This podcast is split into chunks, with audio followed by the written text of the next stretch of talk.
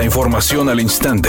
Grupo Radio Alegría presenta ABC Noticias. Información que transforma.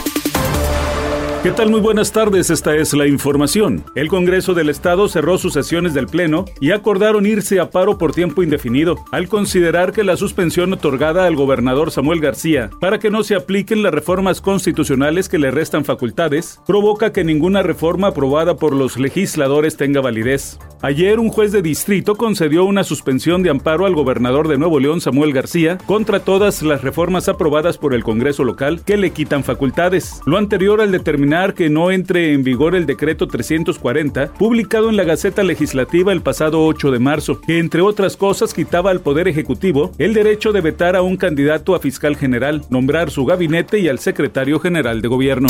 El Congreso del Estado de Nuevo León implementará a partir de este miércoles 15 de marzo el voto electrónico en sus sesiones a través de celulares mediante la aplicación portátil de registro de asistencia y votación, luego que la medida fuera aprobada por mayoría, pese a la oposición de los diputados de Movimiento Ciudadano. Durante su exposición del acuerdo, el líder de la bancada panista, el diputado Carlos de la Fuente, explicó que la medida que entró en vigor será respaldada con un plan de contingencia en caso de que el software presente fallas en su operación.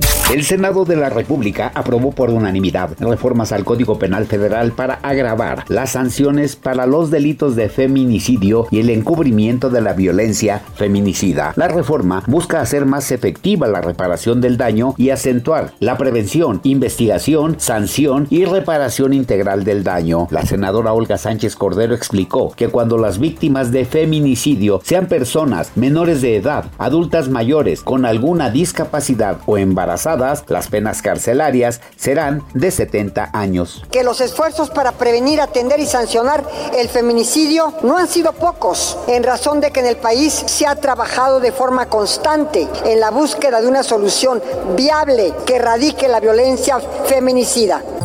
Editorial ABC con Eduardo Garza. El gobernador Samuel García debe voltear al Instituto de Movilidad de Nuevo León, que encabeza José Manuel Valdés Gaitán, pues ahí está operando una red de corrupción, chantajes y sobornos contra taxistas y transporte urbano. Los agentes de movilidad se quitan las cámaras corporales para amenazar a los trabajadores del volante con quitarles el vehículo bajo cualquier pretexto. Piden dinero en efectivo o depositar en cuentas bancarias. La Fiscalía Anticorrupción ya está investigando la red de chantajes y sobornos en la dependencia que encabeza José Manuel Valdés Gaitán. El viejo León es el que está mordiendo en el Instituto de Movilidad de Nuevo León.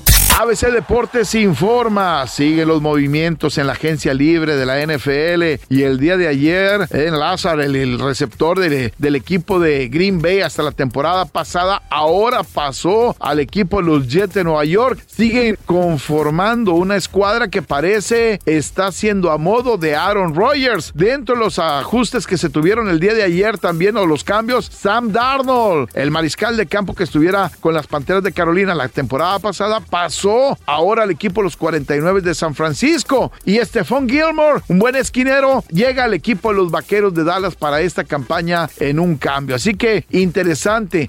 La película Que Viva México aspira a convertirse en el estreno más grande en la historia del cine nacional cuando llegue a las salas el próximo 23 de marzo. De hecho, la tarde de ayer, el elenco de la película tuvo una alfombra roja en una plaza comercial de Coyoacán, en la Ciudad de México, previo a una función especial, donde todos los actores e involucrados vieron juntos la cinta por primera vez, ya que el cineasta les pidió no adelantarse para que la vieran todos juntos. Luis Estrada fue quien dio la instrucción, mismo que se encarga de la dirección. Temperatura en Monterrey 22 grados centígrados. Redacción y voz Eduardo Garza Hinojosa. Tenga usted una excelente tarde. ABC Noticias. Información que transforma.